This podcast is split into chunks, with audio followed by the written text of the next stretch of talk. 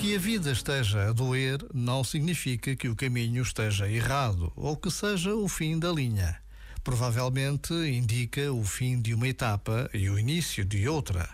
Então, quando falamos em crise da meia-idade, ela pode ser entendida como um tempo de purga, uma passagem.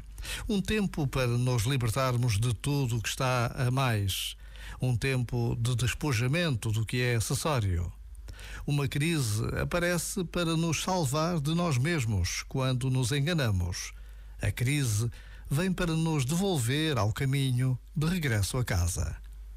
Já agora, vale a pena pensar nisto. Este momento está disponível em podcast no site e na app.